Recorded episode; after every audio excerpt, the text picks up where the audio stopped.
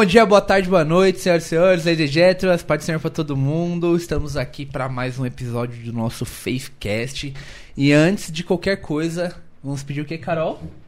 Redes sociais? É isso aí, Ah. a Carol já tá ligeira. É, nos sigam nas redes sociais, YouTube, Instagram e Facebook, estamos como Elenco da Fé. E no Spotify, para quem não consegue assistir durante a semana, às vezes tá na correria, coloca lá no seu carro e ouça no Spotify como Faithcast. E hoje, você tá bem, Carol? Primeiro de tudo? Ah, achei que você não ia perguntar, né? Não, vou perguntar, você tá bem? Tô bem, graças a Deus. E você, como é que tá? Ah, tô bem também. Tá animado pra esse episódio? Sempre animado. Ah, esse episódio Senão- tá, vai ser top, hein? Vai mesmo. E a Carol aqui, lembra, pessoal? A gente comentou no, no É. outro episódio que ela ia ficar um, po- um pouquinho mais dentro do que fora. E já estamos estreando a Carol aqui, né, Carol? Pois é, Tá vamos... nervosa? Tá de boa? Um pouquinho tá? nervosa, né? Mas faz parte. Não, relaxa, a gente vai É. colocar suco de maracujá aí pra você beber. e hoje estamos aqui com a nossa irmã Adriana. Ela é uma psicóloga e ela vai bater um papo com a gente hoje, explicar um pouquinho como que foi a caminhada dela, tanto na área acadêmica quanto aqui na, na área da igreja, digamos assim, na sua caminhada cristã. E bem-vinda, irmã Adriana. Bom dia. Como Boa senhora tarde ou boa noite, Ou né? Boa tarde ou boa noite, exatamente. Mas, senhor, Bom dia, gente. Boa tarde, boa noite. Paz do Senhor Jesus. Amém. Eu estou bem, graças a Deus. Estou feliz pelo convite. Muito obrigada. E bora lá. bora, Aí, bora assim. lá. E vamos lá, então. Primeiro, faça uma apresentação básica pra nós, um, um resumo. Que é a irmã Adriana, nasceu por aqui mesmo, em São Paulo, mora aqui, como que, como que é?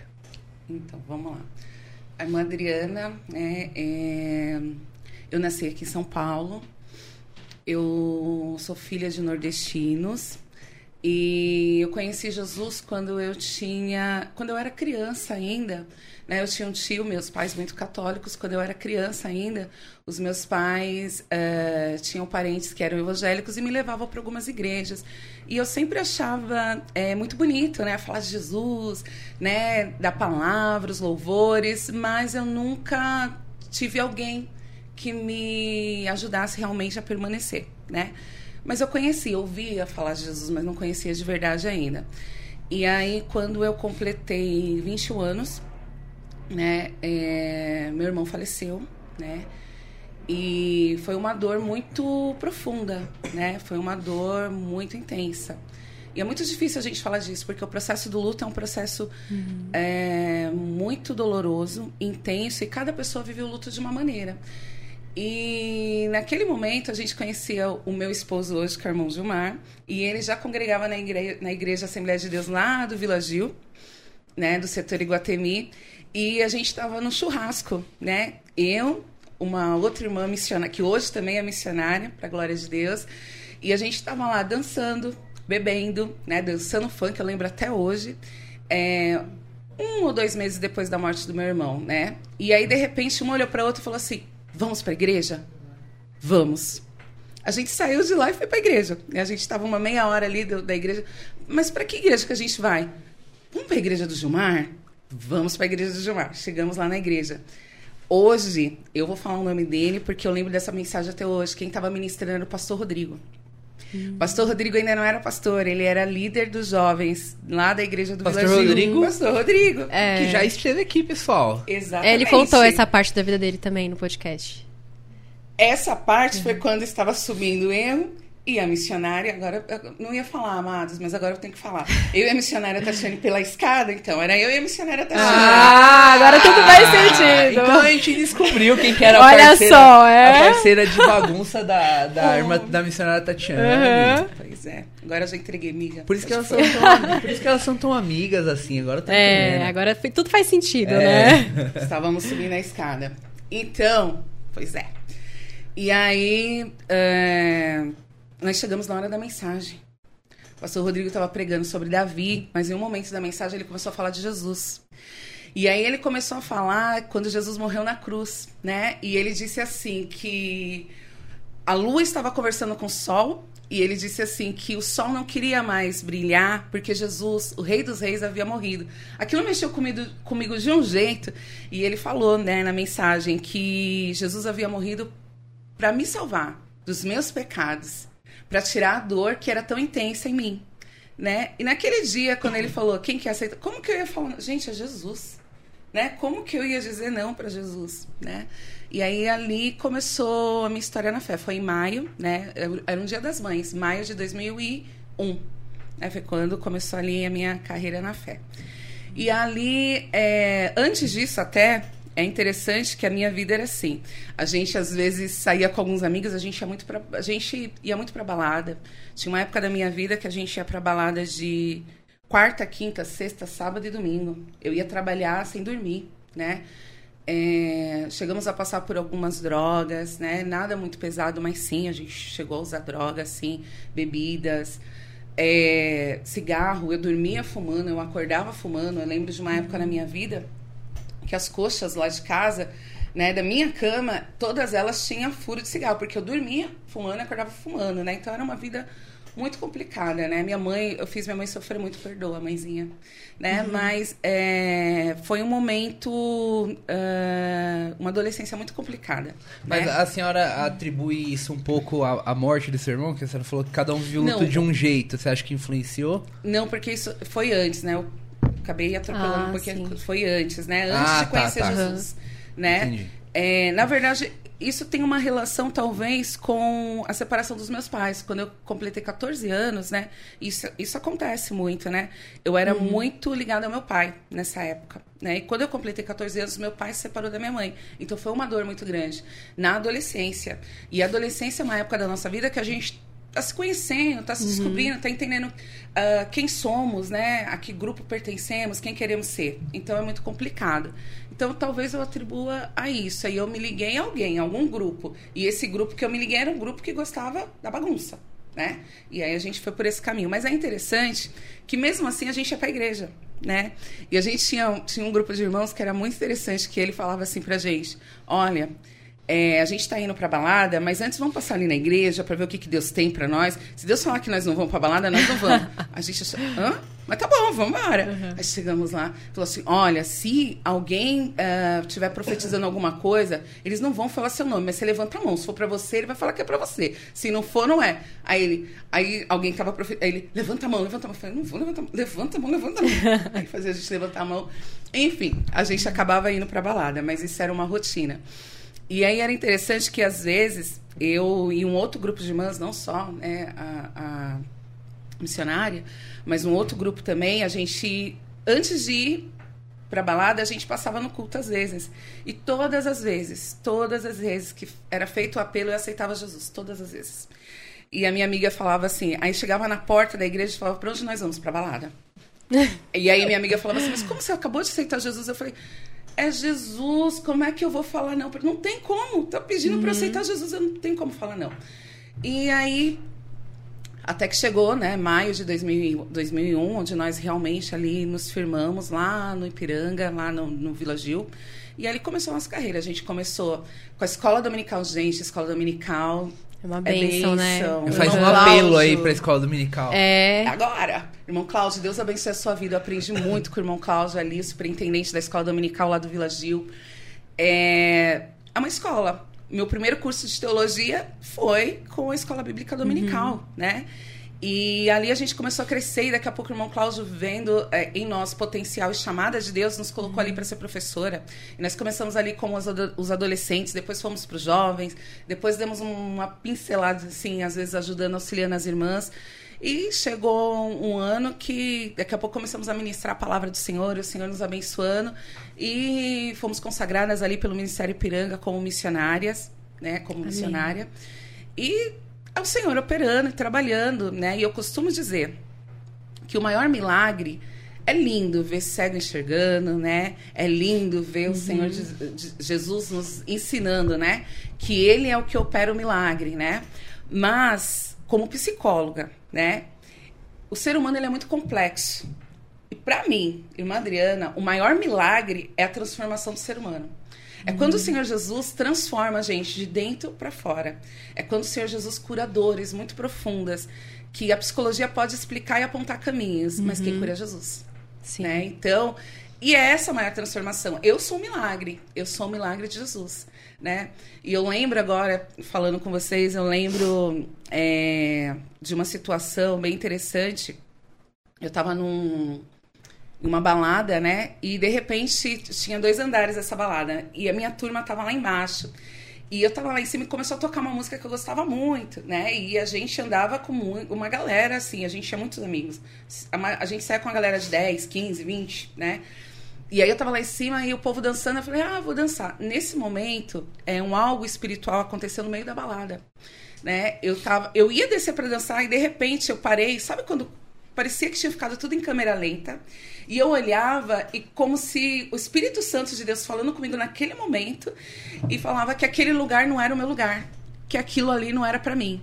Aquilo me parou. Eu lembro que era um domingo. E nesse domingo a gente tinha fugido de, de alguns irmãos. Como assim fugido? Esses irmãos iam, né, os obreiros, e era até do Vila Gil nessa época.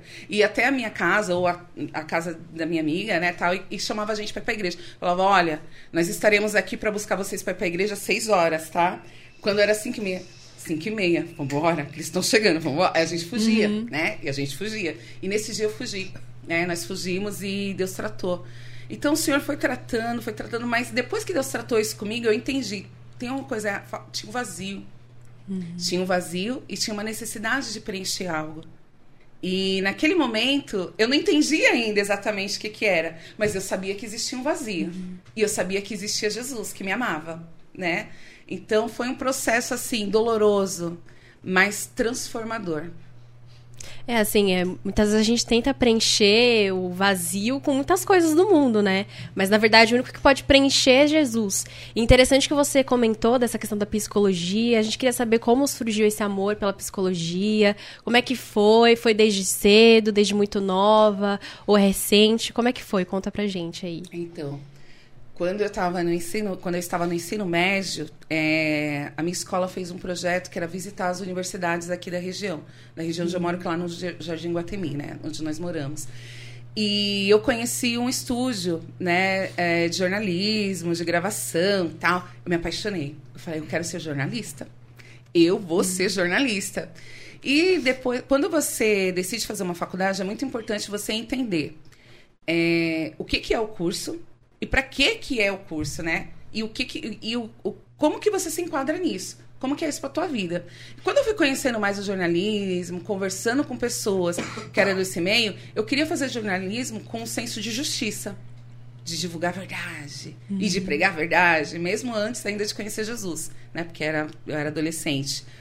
Mas aí eu descobri que não, que infelizmente alguns amigos não jornalistas assim, me né? disseram, né?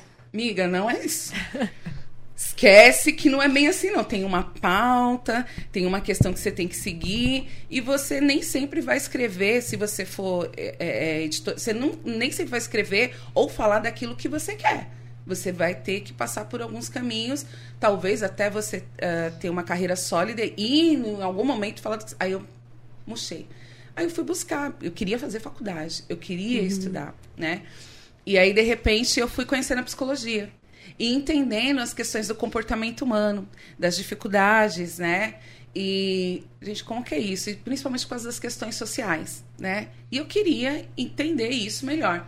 Como é que eu entendo isso? E aí, depois de um tempo, é... eu só fui fazer faculdade depois de casada, né? Com auxílio do meu esposo. E também quero agradecer muito meu marido por isso, porque eu digo que o meu diploma, 50% é dele.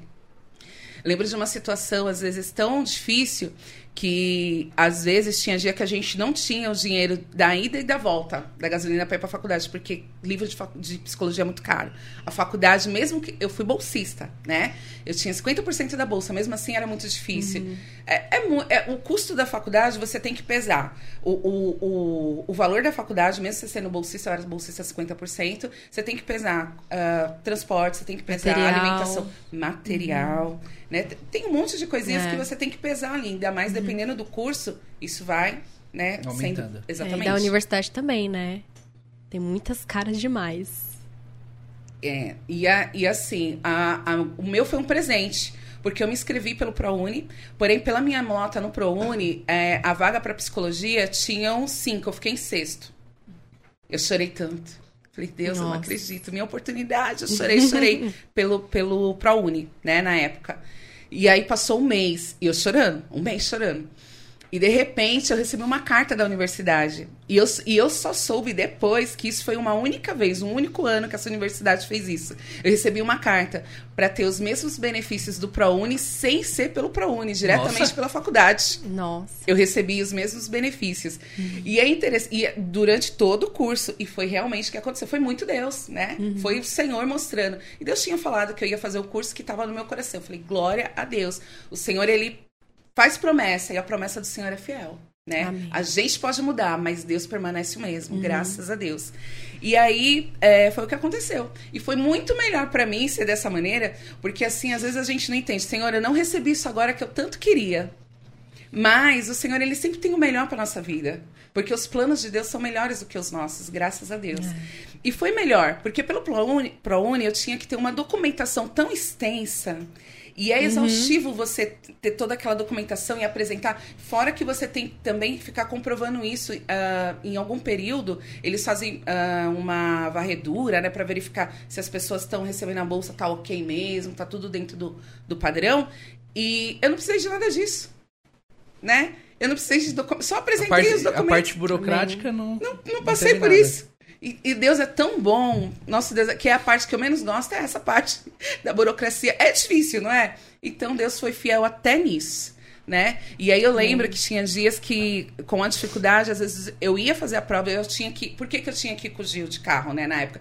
Na época a gente tinha um Poisé, que é o Fred, né? Eu dou nome pros carros. Era o Fred, que era um Tempra Vixe. Difícil. E eu lembro que a gente foi e eu tinha que levar muitos livros, porque eu tinha prova, eu tinha algum. Eu tinha que levar alguns livros, era Uhum. pesado, não dava pra ir de ônibus. Pra minha faculdade eu tinha que pegar dois ônibus da minha casa, e eram ônibus super lotados pelo horário que eu estudava à noite. E aí eu falei, marido, vamos, vamos lá, marido, preciso de ajuda. Aí o marido, vamos. Ele tinha, ele trabalhou o dia inteiro, ele tinha que ficar lá me esperando. Então, às vezes, ele ficava lá duas, três horas, né? Já chegou a ficar até quatro, eu tinha atendimento. O meu curso foi muito bom, que os últimos dois anos era muito ah, estágio, então era muita prática, prática. Só os três primeiros anos foi teoria, os dois últimos foi muita prática. Então ele tinha que ficar lá e eu tinha que dar conta, né? Era o curso. Então eu digo que 50% do meu diploma pertence ao senhor Gilmar Alves. Nossa. Marido. aí Graças a é Deus pelo apoio, né? Muito. Graças a Senão Deus. não teria conseguido. Primeiro Deus e depois Sim. o senhor Gil. Que Amém. legal. E uma dúvida que me surgiu agora. É, Fala pro pessoal aí que às vezes pensa em fazer psicologia. Eu gosto, tá? Tenho até vontade. É, eu comentei com a irmã uma vez é. quando a gente tava até comentando. É, conversando sobre o podcast mesmo, que faz tempo que a gente tava tentando, né? Acabou que a, primeiro nossa agenda aqui deu pau no cenário todo, depois É, no outro sábado a irmã não dificuldade. podia, Verdade. Uhum. e acabou saindo. Mas é, como que é a área de atuação é, de psicologia? É muito difícil, o mercado é complicado, é, financeiramente o retorno é interessante, não é? Depende. Aonde- qual o melhor setor pra se encaixar? Olha, já tô fiz 300 Já perguntas. quer, já. ó, já quer exercer mesmo, aí, ó. Não, pessoal, só uma perguntinha, não tem nada a ver. É. Então, é, quando a gente pensa em universidade, a primeira coisa que a gente pensa assim, eu vou estudar para ter uma boa profissão, para que eu tenha um bom retorno financeiro, né? Na verdade, só um parênteses, eu fui, na verdade eu fui tonto nessa, porque eu não fiz isso. Eu fiz faculdade de hotelaria e é- era porque eu gostava. Ah. Até esqueci Entendi. que era por causa do dinheiro. Aí Então, que você fiz- gostava muito e resolveu é, fazer, aí né? fiz a faculdade de hotelaria, só que aí falei, caramba, meu, esse negócio não dá dinheiro não. Nada a ver, né? Assim, Complicado, o Best tinha feito primeiro que dá dinheiro. entendi. Olha só. Então, mas a psicologia não dá dinheiro. Bom, depende, né? Dep- aí vai depender. Então, a primeira coisa que. a- bom, a maioria das pessoas pensam nisso na situação que a gente tem de Brasil hoje, né? Aham. Precisa estudar mais para ter uma colocação melhor, É. para ter uma condição melhor. Mas, enfim, a psicologia, quando você vai para um lado de grandes empresas, trabalhar com RH, né? Com palestras motivacionais, com uma questão assim mais voltada para o mundo empresarial, pode ser que você tenha um retorno melhor, né? Mas, e quando todo mundo, a grande maioria dos meus amigos, quando a gente começa, por exemplo, na minha sala tinham 120 pessoas. É uma faculdade grande, uma sala grande, né, ampla, comportava todo, todo esse pessoal. Porém, ah, na metade do curso já caiu para 80. Ah, eu acho que isso é normal em todos os cursos, viu? Porque olha, o meu também, eu faço publicidade e no caso a sala começou com 120 pessoas. E aí agora tem 70, 65, tô na metade do curso ainda. Então assim, para você Ah, ver a desistência, né, das pessoas. E no final do curso você vai ver. Então, É. acho que comigo, né? Porque algumas pessoas é, passaram por algumas dificuldades, tiveram DP ou trancaram o curso, mas comigo, é, no ano de formação mesmo, que foram cinco anos exatos, eu, se se formaram 40, 50 pessoas, foi muito. Né? Então, e aí a grande maioria, os 120 entraram e falaram assim: eu vou aprender, vou entender a mente humana tal. Que a gente entra com um monte de, de perspectiva e não é bem aquilo, né? E eu vou ganhar dinheiro, né? E aí vai focada aí pro mundo empresarial. E daí, quando você começa a entender a psicologia e a conhecer melhor, você, como eu, vai pro lado social ou pro atendimento, que é a área. eh, que não é tão reconhecida e que o retorno financeiro não é tão bom, né? Você diz atendimento, por exemplo, abrir um consultório. Sim, porque no consultório, assim, dependendo de onde você estiver, né, em que região você estiver, pode ser até que você tenha um retorno bom. Ou quanto tempo você tem de, é, é, de profissão, né? Você pode ter um retorno melhor. Mas a gente, por exemplo, eu atendo aqui, na Zona Leste, né? E agora vou, vou investir no atendimento online. O retorno não é tão, tão bom, então é por amor. A psicologia, quando alguém diz pra você, psicologia por amor, é psicologia por amor. E também por responsabilidade, né? Porque quando você entende, conhece a psicologia e, e o poder que a psicologia tem de apontar caminhos para alguém, você fala, eu não posso guardar isso para mim. Mas uma coisa muito interessante na psicologia é quando eh, eu fui aprendendo, né, desvendando, né, sobre a psicologia, muita coisa que os meus professores falavam na faculdade, eu, eu dava glória a Deus, falava assim, Jesus já me ensinou primeiro. Jesus já me ensinou primeiro. A palavra de Deus já estava escrito isso. Temperança, domínio Ah, próprio, né? Autocontrole. E o Senhor já estava ensinando com a vida dele. Jesus já ensinou. É, primeiro. E realmente, é, o Senhor Jesus, ele nos ensina, né? A como sermos temperados. E, e a psicologia vai ensinar isso. Como que eu cuido disso? Como que eu sou saudável emocionalmente? Para que eu tenha também saúde física. Né? E Jesus já ensinou antes. Então, muita coisa que eu vi na psicologia, às vezes a professora estava falando e eu estava falando com Jesus aqui. Eu já aprendi isso antes. Então dava, dava até pra eliminar a matéria. É, É, é tipo né? inteligência emocional explicando os frutos do espírito, é isso? Mais ou menos isso. É. Leigamente falando, sim. É Uhum. mais ou menos isso. É bem interessante. Olha só. E assim, por você ser cristã, quais foram as dificuldades que você encontrou na faculdade? Porque às vezes as pessoas rebatem muito essa questão é, do cristianismo, da religião, né, com a psicologia. Como foi assim pra você esse momento? Então, tem umas histórias bem interessantes, É, né? eu quero saber. Pode Fiquei vontade, curiosa. à vontade. Eu tinha um amigo que eu não sei se ele era filho de pastores, mas ele tinha ou ele, ele era obreiro e tinha algumas aulas que ele discutia com os professores de uma forma que eu ficava ali sentada, não tá certo, né? Porque assim, é, a ciência, a psicologia enquanto ciência, ela não se mistura com ah, religião nenhuma, tá? Então, eu sou, primeiro, serva de Deus, eu sou missionária Adriana, eu sou. é, eu faço parte do povo evangélico, do povo de Deus. E depois eu sou psicóloga. E eu não misturo as duas coisas. Como da mesma forma que existe o psicólogo que tem uma outra religião, uma religião afrodescendente ou, ou qualquer outra religião, e ele também não pode misturar. No atendimento, eu sou psicólogo. Eu- psicólogo. Eu sou é, é, ali a psicologia enquanto ciência. Né? Não tem nenhuma mistura com nenhum tipo de religião. Porém, é, é muito difícil se eu sou cristã é, e não ser psicóloga. Eu sou os dois, Sim. né? Uhum. E aí, é, o que, que é importante a gente entender? Como que a gente fala disso, né? Como que eu me coloco diante do outro para falar disso? A ciência, ela sempre vai... O que, que é ciência, né? É quando eu faço uma experiência e o resultado daquela experiência é sempre o mesmo. Isso é ciência. é algo que eu posso provar, é um algo que eu posso mensurar. É, você pode mensurar o evangelho? Você pode quantificar Deus? Pode. Não. Não. Não podemos. E graças a Deus por isso. Então, é, são duas vertentes aí, né? São duas situações diferentes. E para mim foi muito difícil. E é interessante que quando tem um. um- é, eu tenho um professor que ele. Um excelente professor. Excelente. Tinha um professor.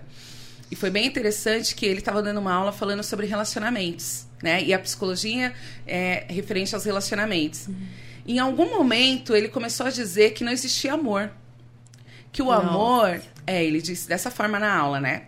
Que não existia amor. Aquilo meu coração já ardeu. Como assim não existe amor? A gente estava acho que no segundo ano. Já ia ficar doido já. É. Eu deveria estar Como- no quarto como período, quinto né? período, por aí. E aí ele disse que não existe amor, que as relações elas são baseadas em interesse. Alguém tem algo que eu quero e eu tenho algo que alguém quer. E aí em algum momento a gente se encontra e a partir disso surge um relacionamento. Aí eu lá, a irmã Adriana, sentadinha, falei: Professor, vamos lá. Então, aí lá vai a irmã Adriana, né, agora. Professor, então o senhor está dizendo que o senhor não acredita que existe amor. E aí ele me disse que não, que era tudo interesse. E aí eu disse para ele, falei, sim, eu concordo que sempre é, é, eu vou me interessar por alguém por um algo que eu olhei em alguém, eu admirei alguém. E a mesma forma, alguém olhou para mim, admirou um algo em mim se interessou por mim. Mas o amor, ele não é um sentimento que eu olho para alguém e sinto, é um sentimento que eu escolho ter e que eu construo. E eu olhei para ele e falei assim: professor, eu sou casada há tantos anos e eu posso dizer que eu amo o meu marido e eu vivo o amor. E naquele momento, o professor, ele se desconcertou, né? E o olhinho dele, naquele momento, ficou um pouquinho. Porque ele entendeu que existia uma outra forma de amor que ele não conhecia ainda, né? E aquilo foi muito importante para mim, porque depois disso, claro, ali na sala, eu entendo, né, a postura, a ética do professor, mas depois ele conversou comigo algumas coisas a respeito, e isso foi um momento muito importante, né, para mim. Um outro momento foi De- quando Deixa eu só te tirar uma dúvida desse ponto, na verdade. É, a gente até acho que comentou em algum momento de alguma gravação que a gente fez. ah, nesse caso, talvez ele não conhecia, mas às vezes as pessoas, por exemplo, você pega um ateu.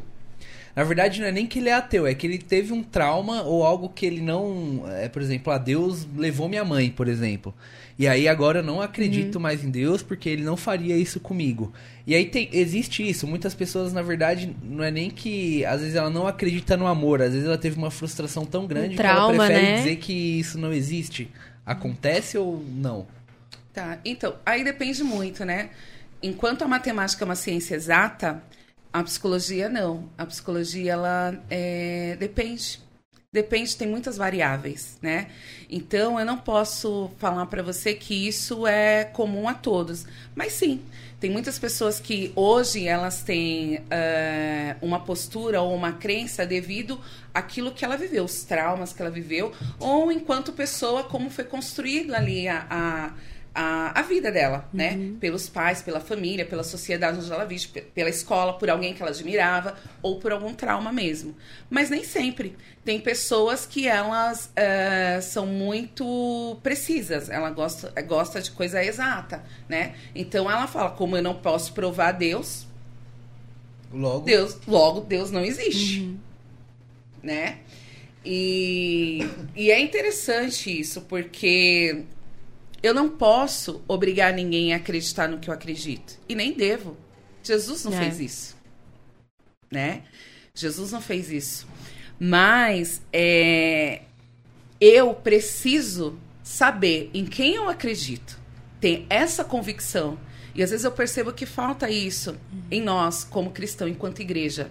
Né? De realmente, eu sei o Deus que eu sirvo e eu sei por que eu sirvo.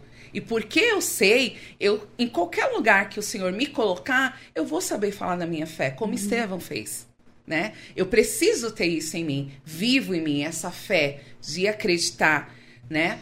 E às vezes falta isso. E o que eu percebo é isso: que quando a gente vai falar com alguém que é ateu, com alguém que uh, não acredita em Deus ou teve um trauma, quando eu falo assim: olha, eu até acredito em Deus, mas eu acho que não precisa de tudo isso para acreditar em Deus, é, ele questiona a gente. E aí a pessoa que está sendo questionada às vezes não tem resposta.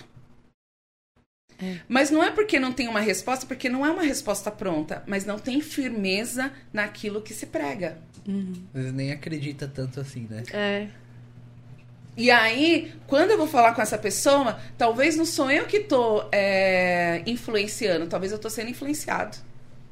Eu tenho um tio que eu admirava muito. Eu não falei que quando eu era criança tinha um tio que me levava para a igreja e foi onde eu comecei a achar lindo as coisas de Deus, uhum. mesmo sem entender, porque eu, eu tinha 11 anos, eu era criança. Esse meu tio, ele era pregador, ele era obreiro. Uh, Passados-se alguns anos, eh, a gente se afastou, a nossa família se afastou, ele foi lá em casa né, na casa da minha mãe ainda, eu era solteira. E aí ele disse, ele disse para minha mãe o seguinte, ele disse para mim, eu já é, sendo cristã, ele disse para mim que ele não acreditava mais em Deus.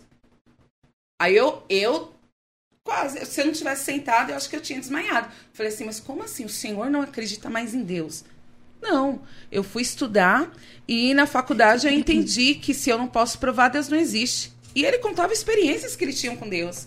Então, assim, que experiências foram essas? Né? E isso é muito comum.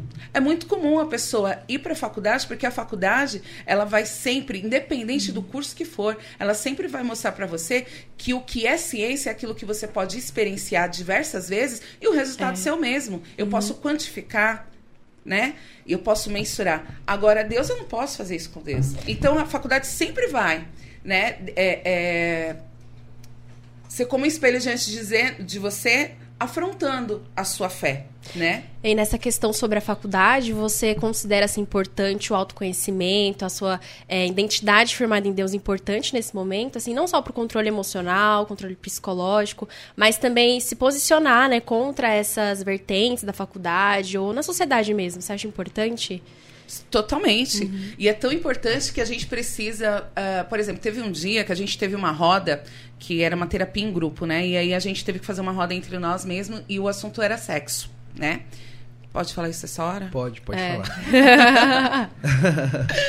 é, então, e aí, é, como, que é, como que se dão essas relações, né? E, e por que, que as pessoas às vezes se perdiam, tinham vários parceiros, e como que se dava isso, né? E aí a gente foi falar de sexo. E aí era um grupo na faculdade, psicologia, né? E o cristão ele precisa se posicionar. Uhum. E eu entendia que tinham amigos ali de diversas religiões, amigos que não tinham religião nenhuma e amigos que, que queria ver tudo, menos alguém falando de Deus, né? E ali eu me posicionei e eu disse o seguinte: eu falei assim, o sexo é um presente de Deus. O sexo é um presente que o Senhor deu para o homem e para a mulher e ele é perfeito entre o homem e a mulher dentro do casamento. Porque aí alguém vai me dizer, mas por que o sexo fora do casamento não é, é tão bom quanto? Não, não é. O sexo fora do casamento ele vai trazer consequências que talvez a pessoa que está tendo aquela situação não tenha ainda estrutura nenhuma para suportar as consequências dela. E as uhum. consequências podem ser doenças, a consequência pode ser uma gravidez indesejada, a consequência pode ser um filho fora do casamento, a consequência pode ser é, que aquele relacionamento a pessoa não escolheu estar com aquela pessoa verdadeiramente e aquilo não vai ser construído e ali vai ficar uma dor e uma marca, uhum. né? Então eu estou dizendo algumas consequências, mas tem diversas, né? Uhum. E aí eu falei aquilo e por incrível que pareça foi muito bem aceito e eles concordaram, falaram que lindo você falar do sexo como presente de Deus. Porque a gente entendia que o sexo era o pecado. Porque a relação sexual nós entendíamos que só se deu depois que Adão e Eva pecou. Não. O sexo foi antes. Se você for lá ler em Gênesis, o Senhor falou: crescer e multiplicar. Uhum. Ou seja, foi uhum. antes. A queda depois que eles se viram nu foi a questão deles entenderem algumas questões que não eram para eles entenderem naquele momento né? Mas não é o ato sexual em si. E ali algumas pessoas foram mudando, algumas questões foram mudando. E era interessante que tinha dias de prova, eu estudava sempre. Eu, eu fui uma aluna eu não gostava de colar, né? Desde, desde pequena. E eu gostava de estudar para prova. Porém, antes de fazer a minha prova, eu orava.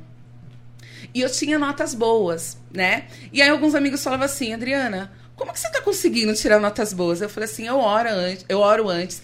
Aí, antes de começar a prova, quando a gente estava assim, a professora arrumando essa. Adriana, vem orar comigo. Vamos orar. Vamos orar, porque a gente. A prova é difícil hoje. Vamos, vamos orar com a Adriana, gente. Aí juntava uma galerinha, vamos orar. E eu orava. Mas eu falava para eles, gente, mas é interessante assim, eu oro para o Senhor me trazer à memória aquilo que eu já estudei.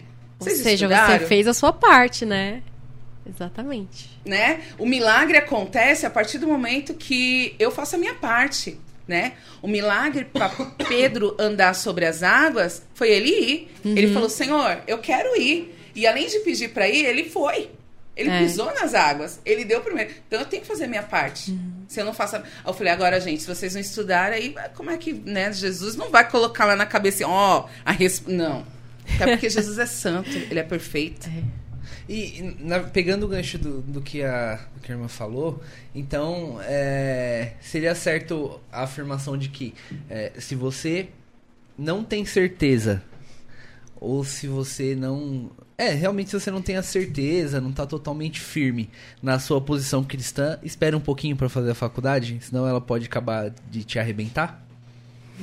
Não só a faculdade, né? É, tudo.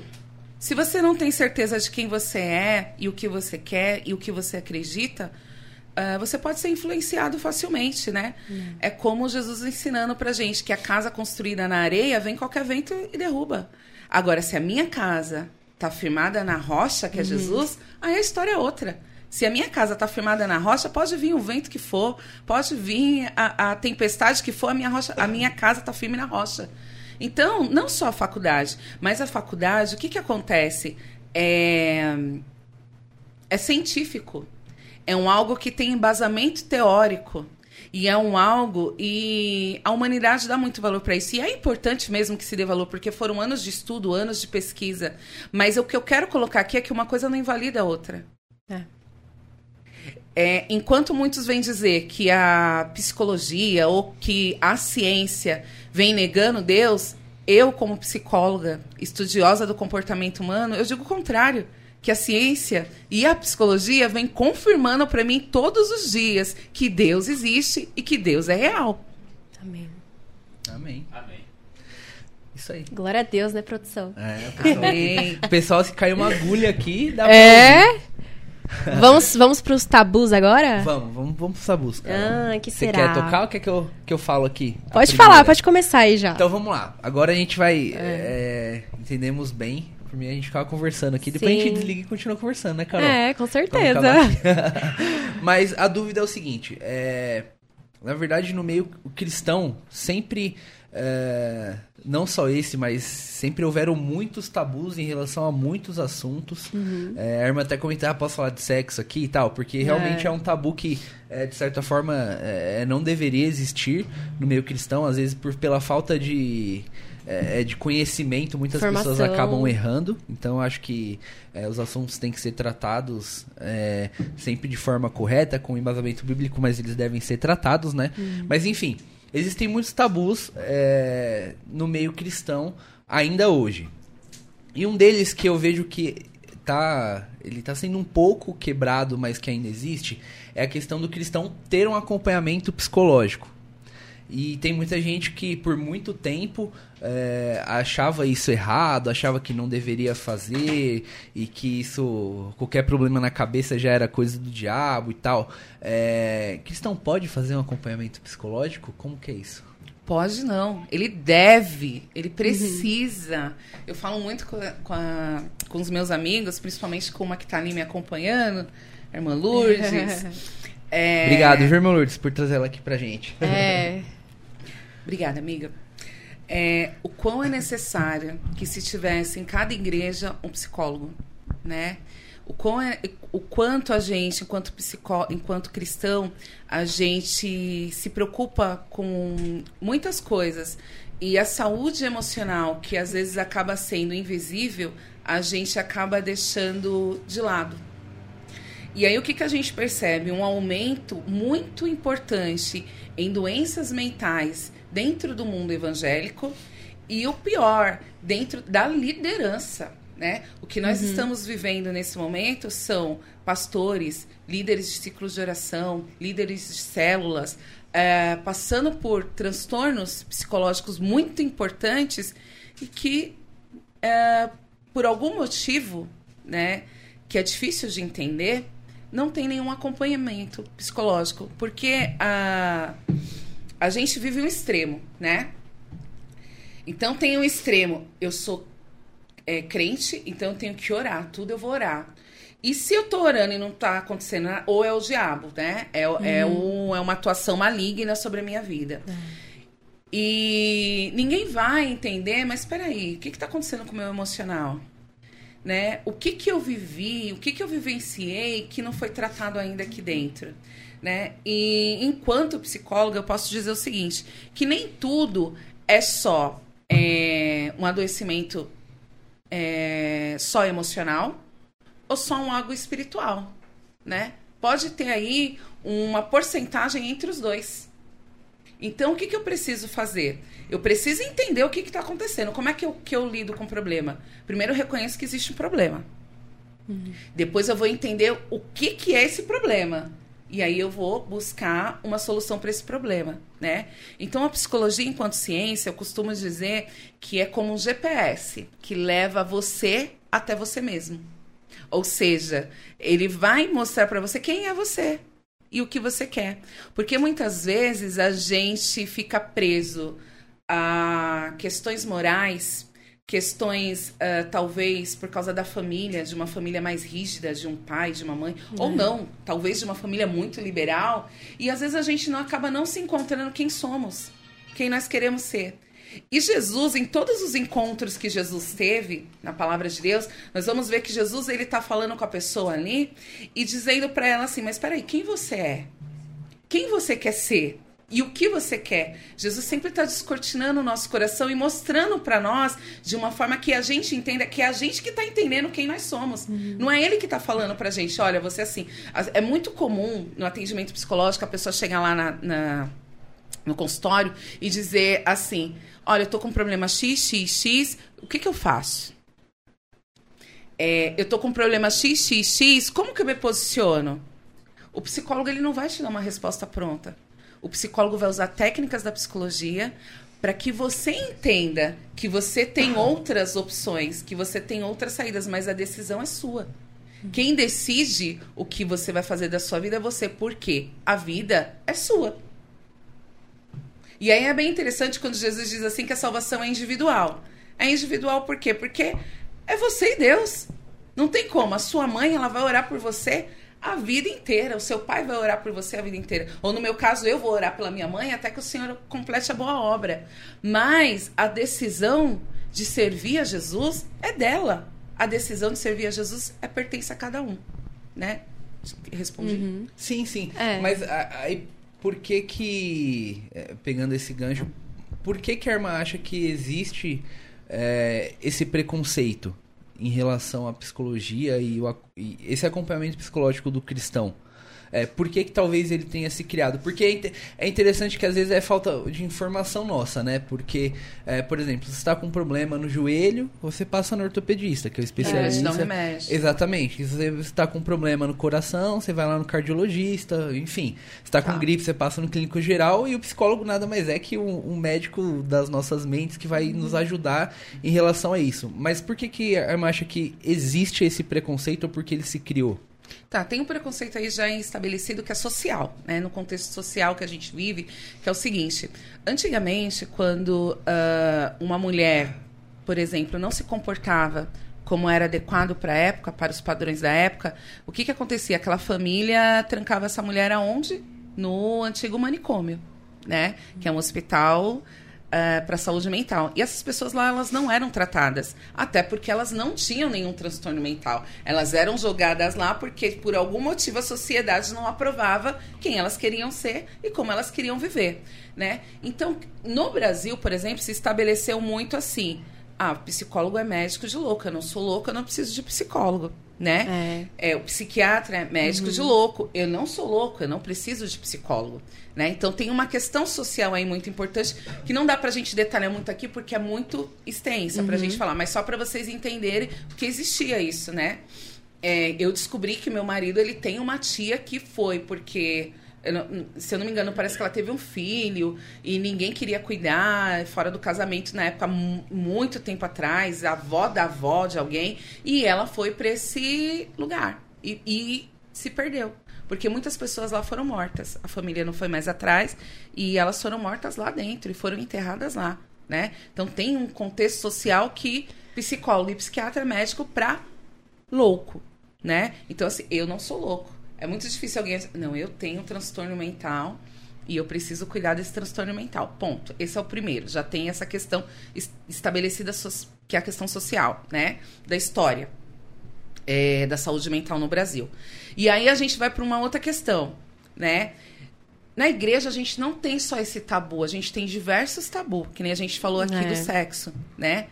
É, a gente deve sim falar de sexo. A gente deve falar de sexo com quem tem idade, né? E para compreender, né, de uma forma o que que é o sexo. Mas nas nossas igrejas não se fala de sexo. E a gente tem muitas pessoas que têm alguns transtornos exatamente por não entender a sexualidade, né? Entendendo que isso está estabelecido como projeto de Deus para um casamento. E a gente não se fala disso. Sim. E a gente tem problemas na igreja na área sexual. Muitos problemas, né? Mas não cabe a gente entrar em detalhes aqui. E aí a gente vai para a saúde mental. E aí o que, que o crente aprende? Talvez por falta de conhecer. A palavra do Senhor diz assim que nós pecamos e erramos porque não conhecemos, porque nos falta conhecimento. E é verdade. E aí a gente estabeleceu o quê? Ah, eu tô com dor X, vai orar. Ah, eu tô com problema tal, vai orar, vai repreender. E a depressão, por exemplo, as pessoas elas têm um pré-julgamento da depressão como é, alguém que é preguiçoso, alguém é. que é mole, alguém que vive triste, que chora muito, ou alguém que é antissocial, né? A gente olha para alguém que está em sofrimento e não, e não vê o sofrimento como Jesus viu, né? A gente olha para alguém e vê a consequência da doença da pessoa. E aí a gente estabelece, não, isso aí, ó, é preguiça. Não, vai orar, vai fazer, vai pro monte, vai jejuar, vai não sei o quê, uhum. que vai mudar, né? Porque a gente remete tudo à fé. Aí vem o extremismo religioso, né? Eu não estou dizendo aqui que Jesus não cura, pelo contrário, quem cura é Jesus. Uhum. Mas eu estou dizendo aqui que tem situações que a gente precisa conversar. Freud vem nos ensinando que o falar cura. E quando eu falo de algumas coisas, tem até uma tirinha que mostra alguém indo no psicólogo e essa pessoa tá com, com os pensamentos dela tudo ali, né? Como se fosse um, um monte de nó. E quando ela começa a falar, aquilo vai desenrolando. Isso quer dizer uhum. o quê? Eu vou entendendo o que está acontecendo aqui dentro, porque eu tô falando da minha dor. Aquele negócio falando... de. Nossa, eu falei em voz alta, realmente não é boa ideia. Realmente funciona isso, do às vezes falar em voz alta e você fala, não, é realmente, às vezes não é nem tão complicado. Então, mas aí você entrou Até escrever, né? Legal. Até escrever. Escreve... Tem pessoas, sim, hum. faz parte da terapia. Tem pessoa que gosta muito de escrever. O que, que a gente faz? Você tem o um diário? Escreve hum. lá no teu hum. diário.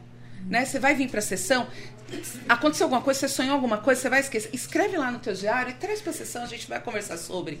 Então, o falar tem um poder curativo. E Jesus ensina isso pra gente que o falar. E quando a gente está angustiado, o que, que o Senhor fala pra gente? Lançai a sua ansiedade sobre mim, porque eu tenho cuidado de vós. E quando eu lanço a minha ansiedade sobre o Senhor, o que, que é ansiedade? É uma preocupação excessiva com o futuro.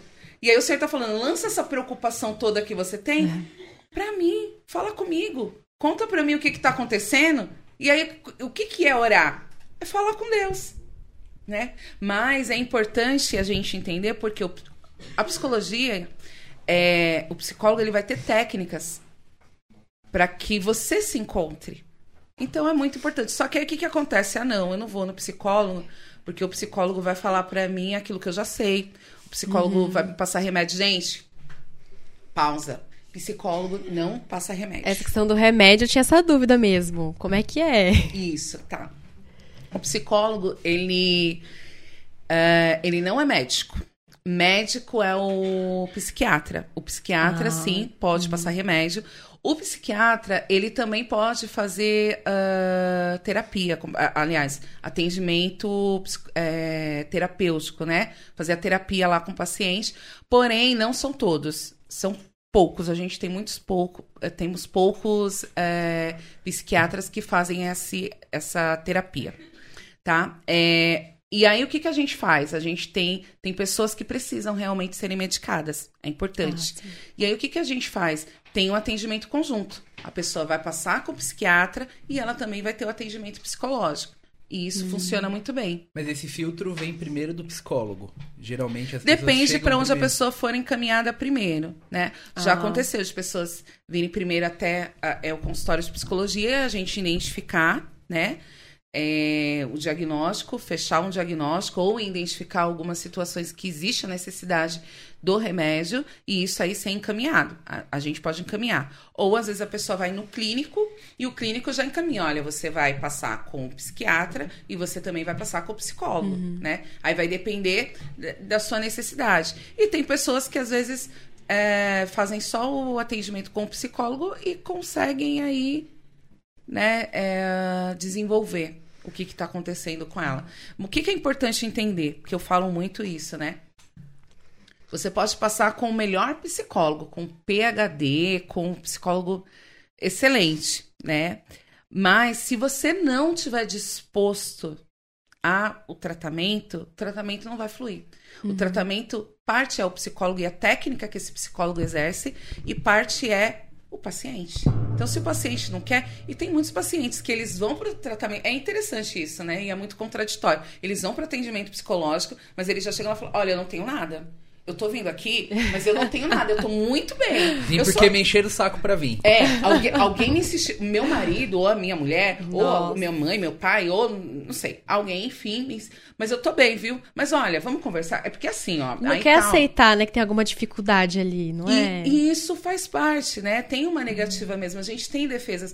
Porque é muito difícil a gente olhar para dentro da gente reconhecer que, a- que nós É. somos limitados, que nós temos falhas. Né? É muito difícil a gente olhar pra gente e entender que aquilo que tá ali não tá bom. Né? Então a gente acaba mascarando isso, a gente acaba se defendendo daquilo que pode vir causar dor. A gente vai lançar isso para um lugar que a gente não quero falar disso. Não quero Hum, saber é. disso, né? E aí a culpa é de quem? É do outro. Não, tá acontecendo problema, mas eu, eu tô ok, eu sou. Mas o outro é culpado. E você percebe alguma diferença entre o paciente cristão e o não cristão? Porque às vezes a gente tem esse- essa coisa assim, nossa, como é que é um atendimento cristão, não cristão?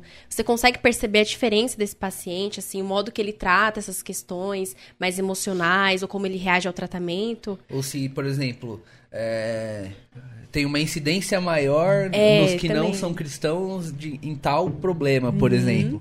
E geralmente os cristãos têm mais esse problema. Existe isso é, ou não? Por exemplo, ah, cristãos têm mais esse tipo Eu de problema. Então, assim, não tem ah, um atendimento psicológico cristão ou de outra religião. Não, não existe isso. Existe atendimento psicológico. Sim, sim. É, é mais É. a dúvida se as pessoas que vão até o, Sim. o, É, não, entendi. o consultório. Vamos, vou chegar lá. É assim, não. Na verdade, exatamente por não existir, é, é muito parecido, né? Mas vocês falando sobre isso nesse momento, me vem à mente assim: é, algumas pessoas que vêm de um berço evangélico, que não é o meu caso, por exemplo, eu percebo que elas têm.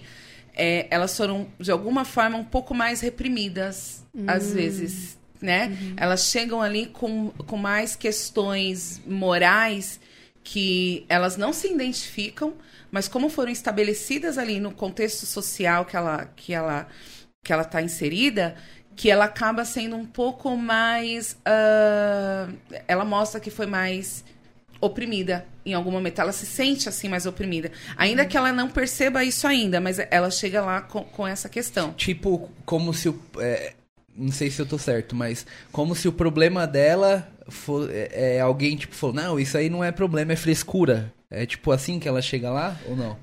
É, é, é mais ou menos assim. Porque a gente, como cristão, acho que o preconceito que a gente fala é, é, é sobre isso vem muito disso também. Porque qualquer problema é, é que a gente tem, às vezes, mental, psicológico, é, não é um problema, é uma frescura. Então, hoje, hoje eu acho que isso acontece menos.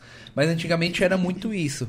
Então, é nesse sentido que, que, que você comenta de ah, as pessoas chegarem um pouquinho mais oprimidas lá, ou um pouquinho mais receosas?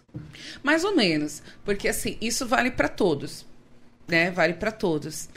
É, mas o que eu percebo assim, é, com algumas igrejas mais tradicionais, é, filhos de pastores ou filhos de, de, homens e mulheres que têm algum cargo de liderança, obreiro, ou líder de ciclo de oração, é, às vezes eles tiveram uma educação um pouco mais rígida, né?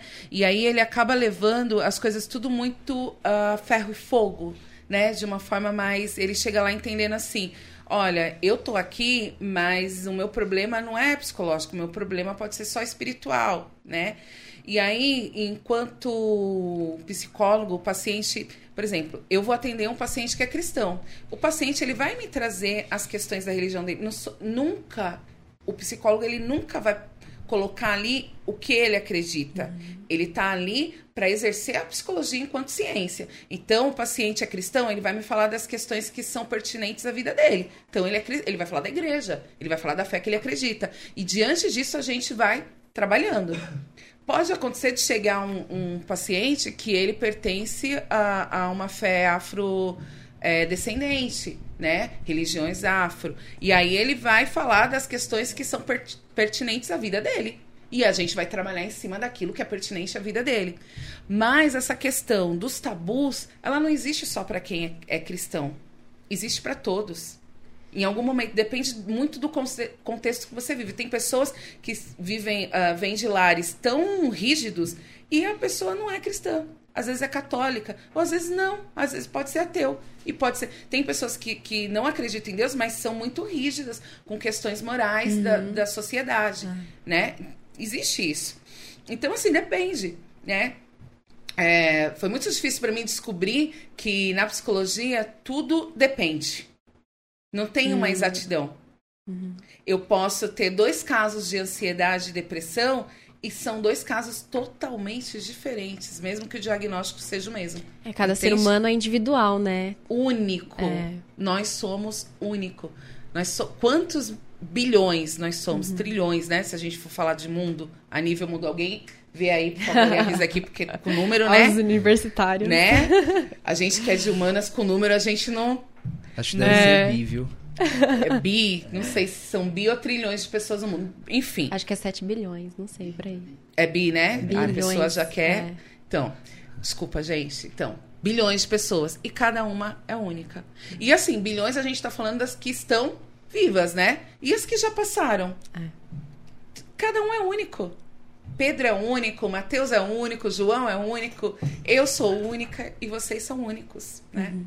Assim, eu não sei, me surge uma curiosidade, não sei se você pode comentar.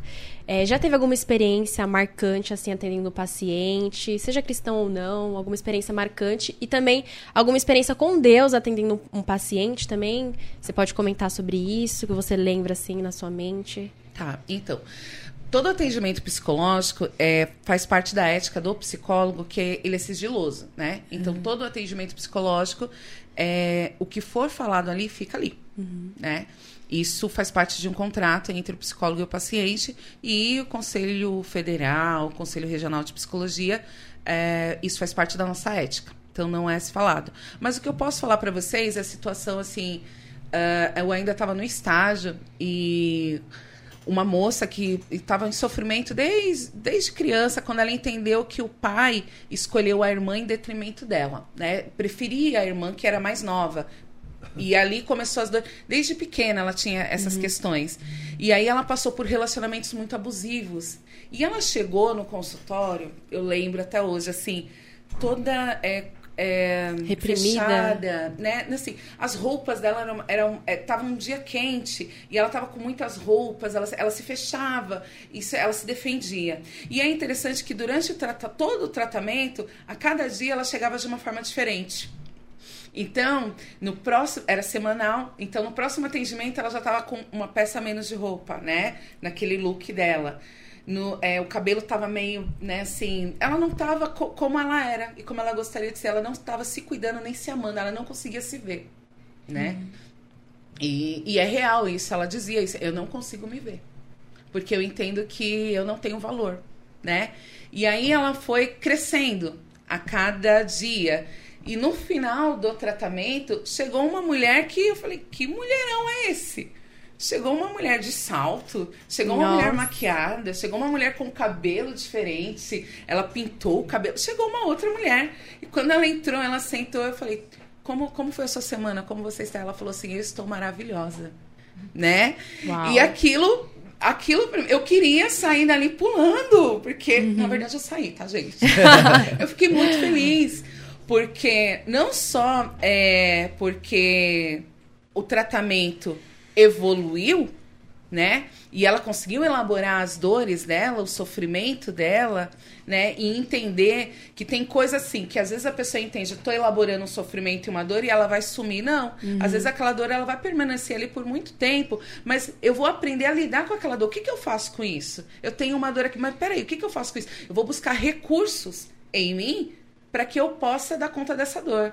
E aí a gente, enquanto cristão, quando acaba o nosso recurso, aí entra Deus. É. Operando um milagre na nossa vida. Enquanto a gente tem recurso, a gente usa o recurso que a gente tem. Mas quando o nosso recurso se finda, aí entra Deus. E realmente ela saiu dali. Ou, eu não sei como ela está hoje, não, não é, foi no, no estágio, mas eu acredito que se ela continuou com a terapia, e ela se doou. Ela foi, foi uma paciente que ela se entregou para a terapia, né? Então isso também fez total diferença, né? É, em pouco tempo, isso uhum. foi o quê? Meses. E isso é um, é um ponto alto, talvez, da, de uma realização, é, de certa forma, profissional, porque, por exemplo, uhum. quando um médico faz uma cirurgia que deu tudo certo, eles comemoram. Uhum. É, enfim, quando o advogado ganha uma causa difícil, eles comemoram. Para o psicólogo, esse é o ponto alto. Ela chegar do jeito que, que a irmã falou que ela chegou, toda ah, coberta foi melhor, Foi a melhor experiência enquanto estagiária que eu nunca vou esquecer. Claro que tem outros, né? Mas isso aqui que, é o, que uhum. eu, eu, posso falar nesse uhum. momento foi muito importante, porque não só é, enquanto psicóloga, mas enquanto cristã. Porque quando você vê, eu comecei aqui falando com vocês que, para mim, o maior milagre é esse da transformação do ser humano. Uhum. É o Senhor pegar um, um, uma pessoa como eu, que era uma pessoa que vivia no mundo do vício, é, é, da balada, da noitada, e transformar em alguém que você olha e fala assim, mas peraí, como assim? Eu tenho amigos que olham para mim e falam, eu não consigo ver você fazendo isso. Como assim? Você fumando? Você falando assim na gíria? Uhum. E, e, É Deus! É Deus. Porque assim, eu não estou assim porque é um padrão da minha igreja ser assim. Eu sou assim porque eu quero ser assim, porque o Senhor me transformou. Porque não é um algo que foi imposto a mim, é um algo que fluiu né? Como o Senhor quando encontrou a mulher samaritana e rios de águas vivas fluíram do ventre dela para a vida eterna. É isso que o Senhor Jesus faz quando ele transforma. Então, quando aquela vida foi transformada, que é o maior milagre, glória a Deus. Tem, tem coisa melhor do que você ver alguém. Porque assim, se eu tô com uma dor física, é muito difícil conviver com dores físicas, né? Quem sofre é. com dores. Mas é uma dor que eu posso tomar um remédio.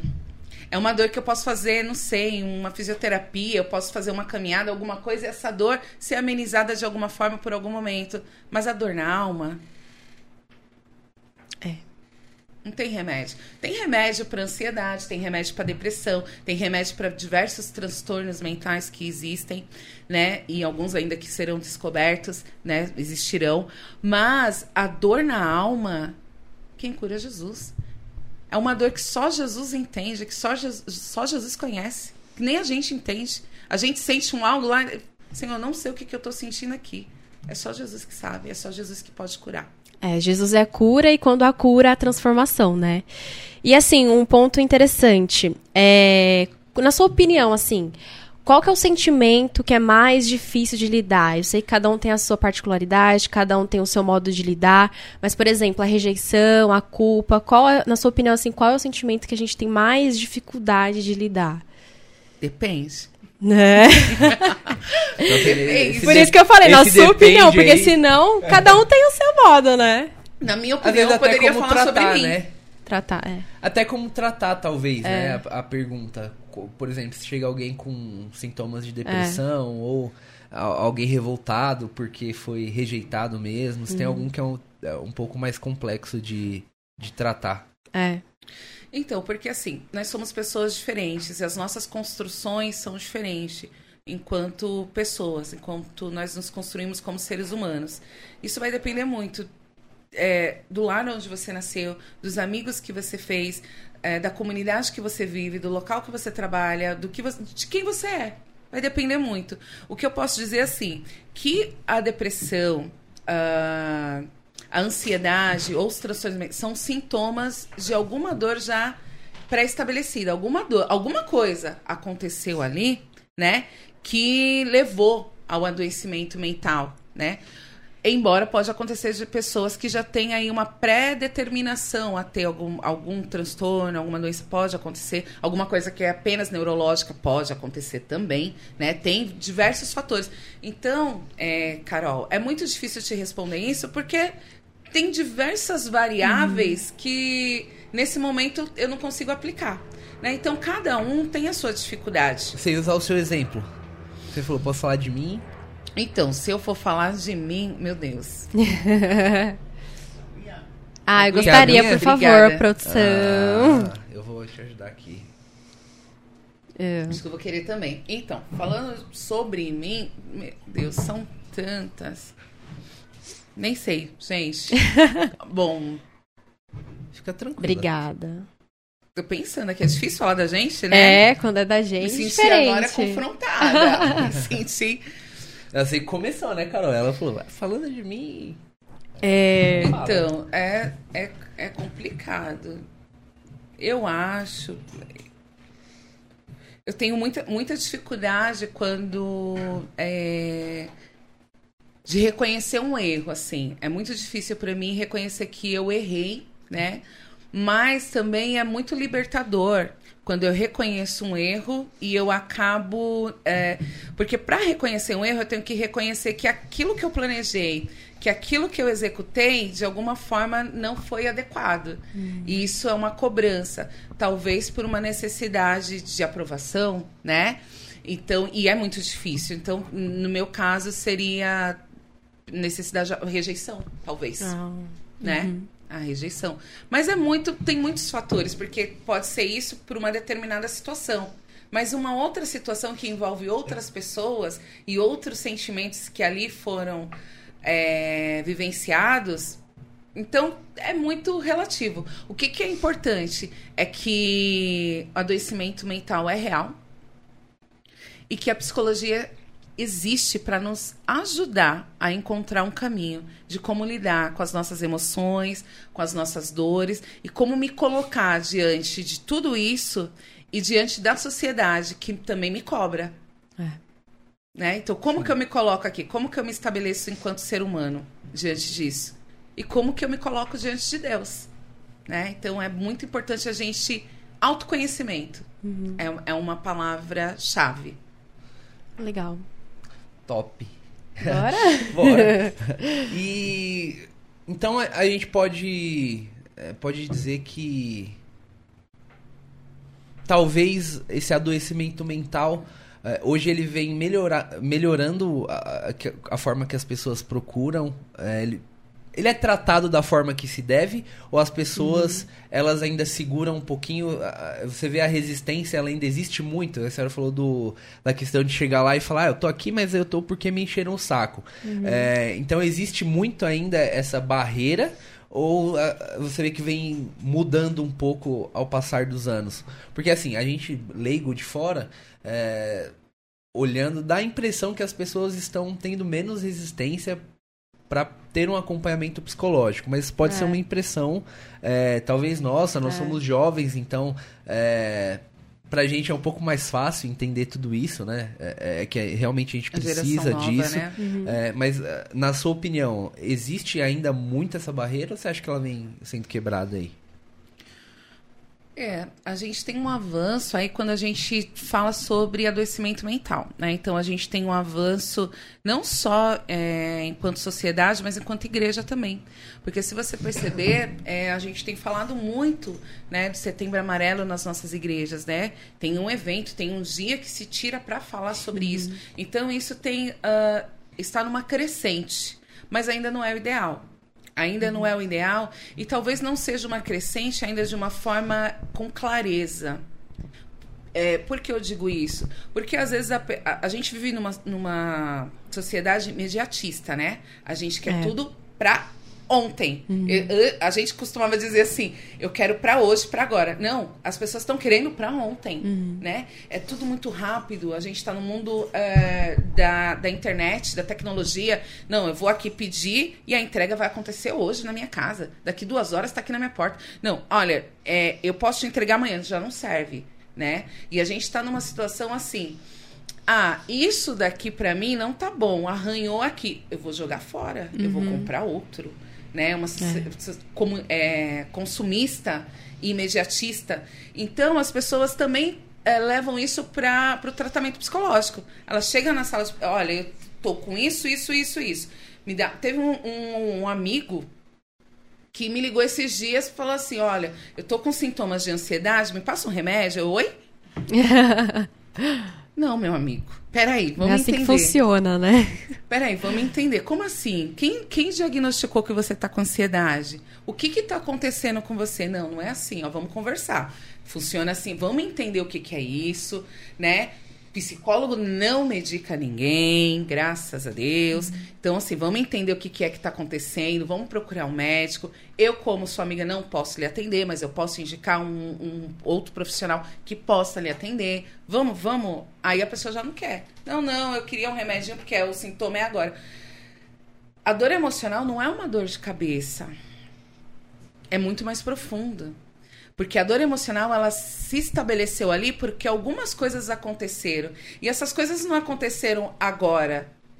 É uma construção que vem vindo. E pode estar vindo ali aquela dor desde a infância, como o exemplo que eu dei.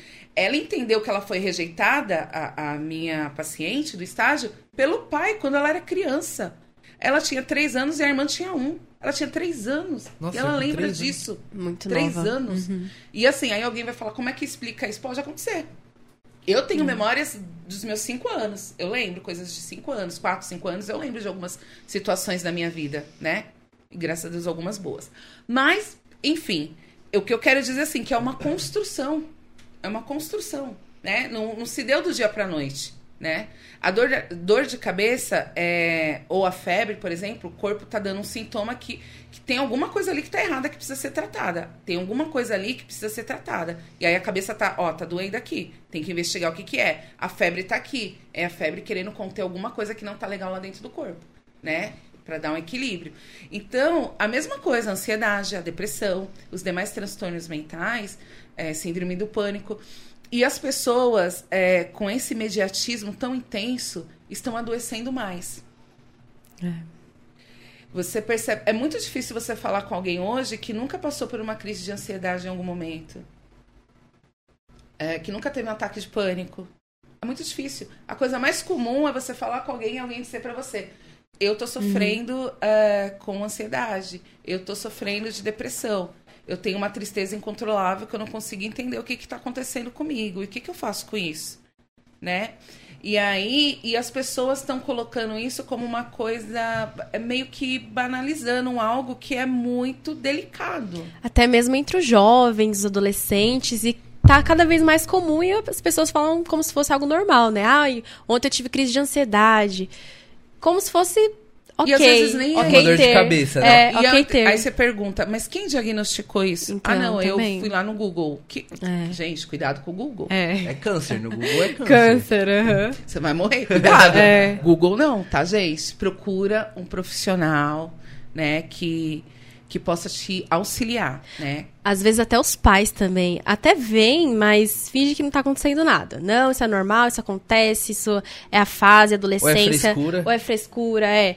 Mas assim, não trata o problema mesmo, de fato, né? Como tem que ser tratado. Isso Às também. vezes nem olha, né? Às vezes nem olha. é. Hoje a gente está numa, numa situação que o celular, o iPad, o computador ou a televisão virou a babá dos filhos, né? É, foi feito um estudo, né? Eu estava na faculdade ainda, foi feito um estudo com a questão do Botox. As crianças, elas, eh, elas aprendem com, conosco, nos observando também, né? Elas observam como nós nos comportamos e aquilo que nós ensinamos e com aquilo que já está nela, então aquilo vai, ela vai processar aquilo dentro dela e ali vai desenvolver a personalidade dela, ela vai É. ser, vai crescendo ali, vai criando ali a personalidade daquela criança. E aí é, foi feito um estudo é, falando sobre a questão do Botox. É, para quem não conhece, Botox né, é é uma enzima que é aplicada aí no rosto e ela acaba é, perdendo as feições, exatamente por causa das questões da ruga, e a pessoa fica com sem algumas feições, né? Ela não consegue sorrir, né, naturalmente, os olhos, a, a testa não franze Dá uma natural- esticada, né? né? E tinha algumas crianças é, crescendo sem, ah, sem desenvolver as expressões faciais, Nossa. né? É, por causa dessa questão aí de, de- do botox, né? Da questão artificial. E isso se deu de- a partir de um estudo, né? ah, se eu não me engano, foi uma guerra. eu- eu- agora eu não tenho certeza. Não sei se foi na Inglaterra, alguns bebês que foram tirados aí dos seus pais. Se eu não me engano, eu acho que foi sim, na, na Inglaterra não na Alemanha e esses bebês foram levados para um campo, né, onde elas eram cuidadas por babás que não sorriam, não davam carinho, não davam amor, elas só trocavam e alimentavam aqueles bebês, mais nada. E isso era eh, o padrão que tinha que ser exercido. E aquelas crianças cresceram sem desenvolver ligação de afeto e sem desenvolver expressões faciais. E a partir desse estudo se deu esse outro estudo. Então, assim, olha que ah, situação, né? E aí a gente leva isso. é, quando a criança está aprendendo com o celular, que expressão que ela está tendo? Que, que sentimento, que laço de afeto está sendo criado? Uma coisa é eu, que já tenho os meus laços de afeto estabelecidos, utilizar o celular para o meu trabalho, utilizar o, o celular para a minha vida social. Agora, uma criança que não tem ainda isso estabelecido, que não. É, a criança, gente. Tem muitas crianças que estão usando o celular e elas não têm estrutura nem cognitiva, nem psicológica, nem eh, eh, espiritual e emocional para estar lidando com aquilo. Não tem. Não, Ela pode saber, né? Porque tem crianças às vezes que sabem mexer. Eu, eu tenho celular que às vezes eu tenho sobrinho, a minha sobrinha mexe melhor no meu celular do que eu. Ela conhece funções aqui que eu nunca nem vi. Mas, é, será que ela tá pronta para isso? E aí a gente tá. Será que tá pronto para isso? Será que essa criança tem estrutura para isso? Não. Tem um comercial que eu acho bem interessante, que vai uma criança, acho que ela tem 9 anos, 8 anos. Aí fala, papai, eu quero esse. Um iPad ou é um celular, não lembro. E aí o vendedor da loja fala assim, é, para quem? Pro meu filho. Quantos anos ele tem? X anos. O senhor volta daqui 3 anos para comprar. Aí ele fala, como assim? Eu quero comprar, eu tô com dinheiro. O seu filho não tá pronto para isso. E é uma verdade. É, isso traz consequências aí pra vida toda, né? Mas as consequências estão aí. Jovens que são intolerantes, É. jovens que, que, têm, ah, que não conseguem lidar com a frustração, Uhum. jovens que, por causa de uma batida no trânsito, sacam um revólver e atiram no outro, É. que bate em alguém até matar, que pode levantar a mão para a própria mãe, para o pai. Uhum. Jovens que estão se perdendo na droga. Por quê? É, uma pessoa que, que acaba indo pro vício, o que, que ela quer? Ela quer dar conta de um sofrimento ali que ela não tá dando conta. Aí o que, que ela faz? Ela vai se entorpecer, entorpecer o corpo e a mente. E ela usa o quê? A droga. A droga dá, um- dá um, um, um barato aqui, então eu vou, vou usar a droga. Só que a, a primeira vez que a pessoa consome a droga, ela tem uma sensação, que é aquela explosão. E ela sempre vai buscar ter a mesma sensação. E ela nunca mais vai ter a mesma sensação que a primeira. E aí ela vai se perdendo, se perdendo, até que ela chega aí na que a gente conhece que é a Cracolândia. É. E aí as crianças acabam crescendo totalmente desestruturadas, né? Porque a gente vê muitos pais aí é, falando, não, é só ficar quieto com o celular, dá o celular. E às vezes a É. criança tem quatro, cinco anos, às vezes, tipo, você tem, vai, dois, três, quatro filhos, cada um tem seu seu tablet, Porque cada um eu- tem seu celular, porque assim eles ficam quietos, né? Aí quando você fala, E aí você questiona tira- o pai, É, aí você quer, o pai tira- quer tirar a responsabilidade dele, dá a impressão, né? Eu não sou pai. Não, impressão dá, não, é dá a real. impressão que ele quer tirar a É mesmo. responsabilidade e, e jogar mas, pro mas tablet aí ou não pro é celular. só isso não. Tem uma outra questão bem importante, assim. A gente está num momento social eh, e financeiro muito difícil, né? Ainda mais pós-pandemia agora, né? A gente ainda está em pandemia, né? Mas Acabando, graças a É Deus. um pouco mais controlado, né? Isso, após esse controle aí, o que está acontecendo? É, a gente tem que trabalhar muito mais para ter um, um, um valor para a gente conseguir se sustentar. Então, hoje eu trabalho muito mais para ganhar um, um mesmo tanto que eu ganhava trabalhando menos antes, para conseguir dar conta. dos- e, e o preço, tudo está muito mais caro. Então, esse pai também, não- a gente não pode também só delegar essa culpa. Ah, o pai é culpado, ele tem que. Ele que cri- teve o filho, ele tem que criar. Esse pai está cansado. Essa mãe tá cansada. E aí, o que, que ele faz? Eu, é, quando você questiona, ele fala assim, mas eu dou pra eu ter paz. Eu preciso de um momento de paz. E aí a gente tem pais sobrecarregados, filhos é, desorientados. Porque, é, e outra coisa, né? Tem pai que fala assim, leva o filho pra escola e fala assim, toma, educa aí, professora, você que vai educar... meu-" Não, É. professor e escola não educa filho de ninguém. Quem educa é pai e mãe. É, Isso acontece até na igreja, né? Às vezes os Também. pais trazem os filhos e aí os filhos, é, às vezes meio mal educados dá a impressão, mas aí os pais trazem até se a gente pegar adolescentes aí temos líder dos adolescentes aqui e que acham que a, por exemplo, o papel de educar é, fica tranquilo com o tempo, irmão. Eles só colocam ali pra gente É? ficar. Fica Não, ele- É. eles estão colocando desde meia hora, que aí é só pra gente ter uma noção, mas não tem. Não, tá bom. é só pra gente não perder Tô à o. disposição de vocês, gente. Fica tranquilo, o papo tá bom aqui. Quando a gente Sim. vai que vai. É, E aí a gente vê que muitos pais jogam a responsabilidade, é, ou acham né, que a responsabilidade de educação é da igreja ou de um A terceiro. educação religiosa, né? E Entendeu? até mais. Não, até mais. É. Os pais, por exemplo, ah, meu filho, se um, um líder do, do de adolescente ou às vezes das crianças chega no pai e fala que o filho cometeu algum erro de comportamento, é igual aquele, aquela figurinha que tem, aquela charge que tem, que antigamente se o professor falasse que eu tava fazendo bagunça, meu pai me quebrava. E isso era verdade, viu, pessoal? Mas eu tinha- hoje é é, né? Hoje não, hoje É. se, se o professor falar que o filho tá fazendo bagunça, o pai vai querer bater no professor. Inversão porque o valores. Uhum. filho não, nunca tá errado. Então assim, a gente vê que hoje tá tudo muito distorcido e que é, tanto pais é, jogam a responsabilidade ou terceirizam a, a questão da educação dos filhos, ou colocam, por exemplo, o celular como uma...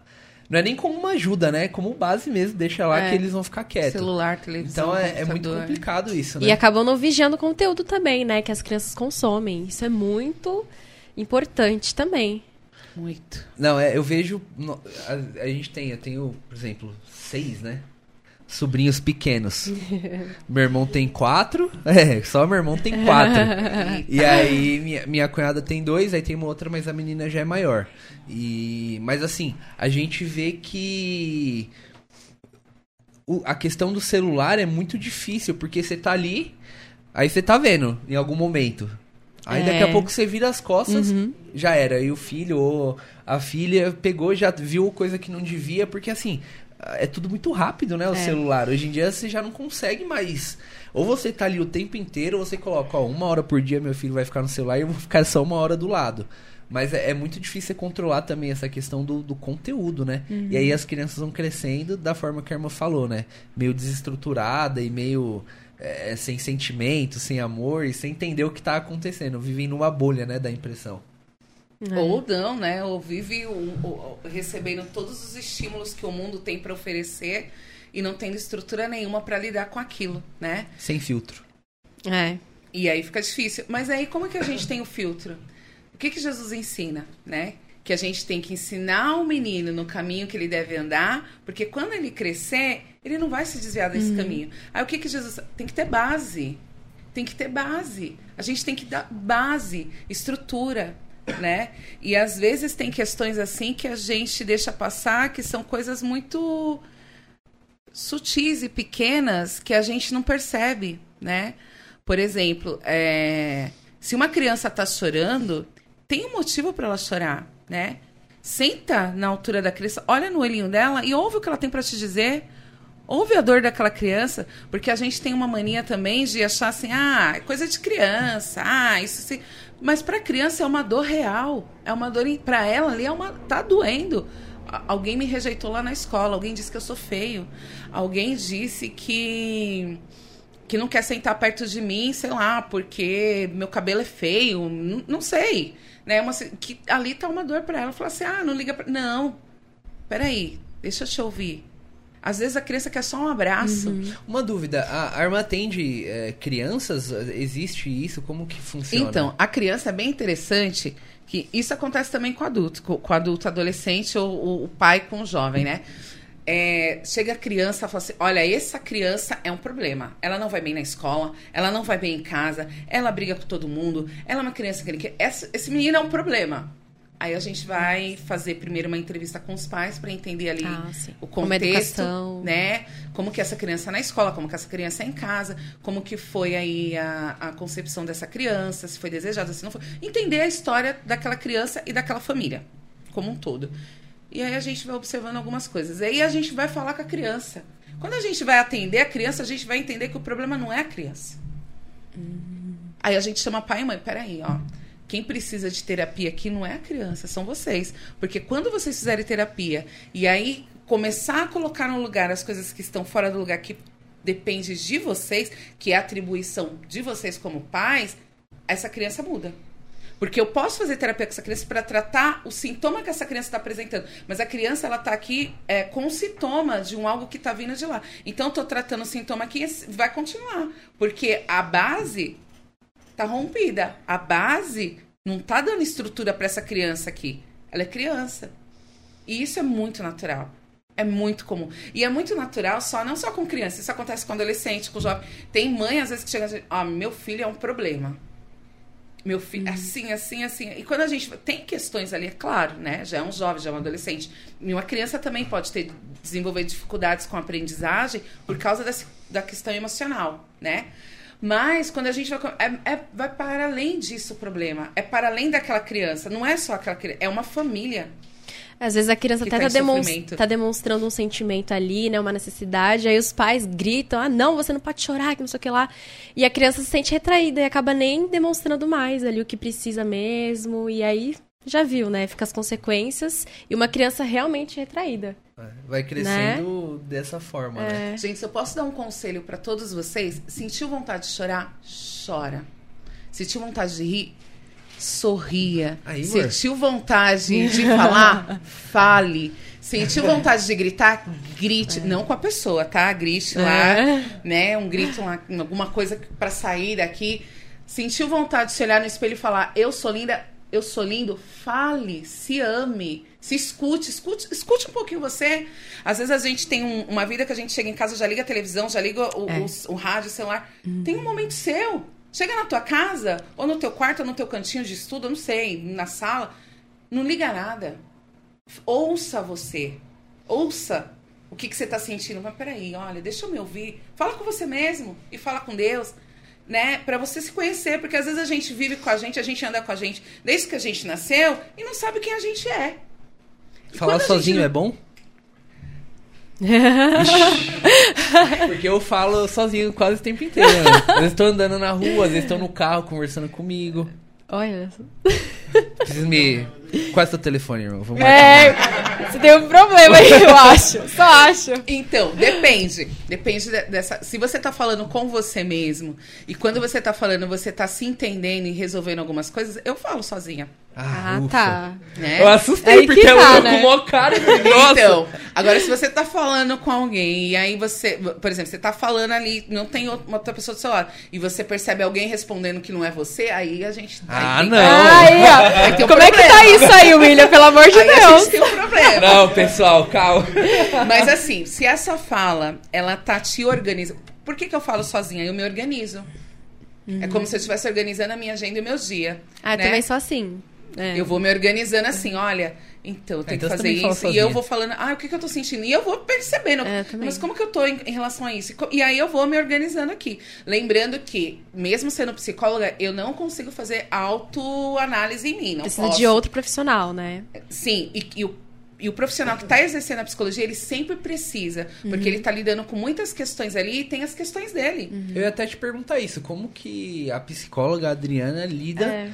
com toda todas as de- porque a a senhora trata realmente de muitos casos diferentes, de muitas coisas que talvez sejam Pesadas, impactantes coisas e mais pesadas. leves, mas tem coisa Como pesada. que, que Então, a gente faz terapia. O tripé, pra gente ser um bom psicólogo, eu preciso Então- sempre estar estudando e fazendo terapia. E aí eu faço a terapia. Por exemplo, existem casos que a gente pode levar para uma supervisão de psicologia, existem casos que, mesmo com 10 anos aí de formação, dependendo do caso, a gente pode levar para uma supervisão de, de, de outros psicólogos, né? Que são. é, é, que tem ma- maior experiência que a gente, pra gente ali tentar é, encaminhar corretamente esse paciente, né? Dar um tratamento adequado. E eu faço terapia, a minha, né? Eu preciso fazer. Porque se eu não faço, eu tenho as minhas questões. Não é porque eu sou psicóloga que eu sou a psicóloga 100% saudável. Imbatível. emocional. Ó, é a super. Não, não sou. Não, mas E assim, Graças a Deus por isso. a psicologia, ela exige que você faça também terapia ou é uma Não. escolha sua? Na- Então, é, é bom que se faça. E é importante que se faça. E não é uma exigência, mas acaba se tornando, porque senão você não dá conta. Ah, sim, entendi. Você não consegue dar conta, você não vai ficar bem. Né? E como assim? Se eu, tô, eu trabalho com isso, eu acredito nisso, como que eu não vou fazer? É. É. Né? É muito incoerente, né? É, é muito incoerente eu, eu falar que oração é bom e eu não vim orar. Né? Eu falar que Jesus é o Jesus que cura e eu não acreditar que Jesus me cura, né? Mas é, é bem importante, sim, que se faça. Gente, faça, é muito bom. É muito bom. E aí você fazendo... Pode acontecer algumas situações, né? Por exemplo, você tá fazendo terapia e, de repente, você foi confrontado com algo que doeu tanto que aí você quer ficar uma semana sem ver o psicólogo, um mês, você quer matar o seu psicólogo. Acontece, mas faz parte do tratamento, faz parte. É, Algumas dores, para serem curadas, elas acabam tendo a dor mais intensa. Então, quando você está sentindo a dor talvez mais intensa, é onde está começando a vir a cura, né? Ou a elaboração dessa dor, né? Então, Legal. é importante que se continue. E às vezes a pessoa vai lá, mas é importante também que você estabeleça um laço de, de, de confiança com esse psicólogo e goste, né? Pode acontecer de você ir com um psicólogo e falar, não gostei desse psicólogo, não gostei. Procura outro, tem vários, tem muitos. Somos muitos, por isso, tá?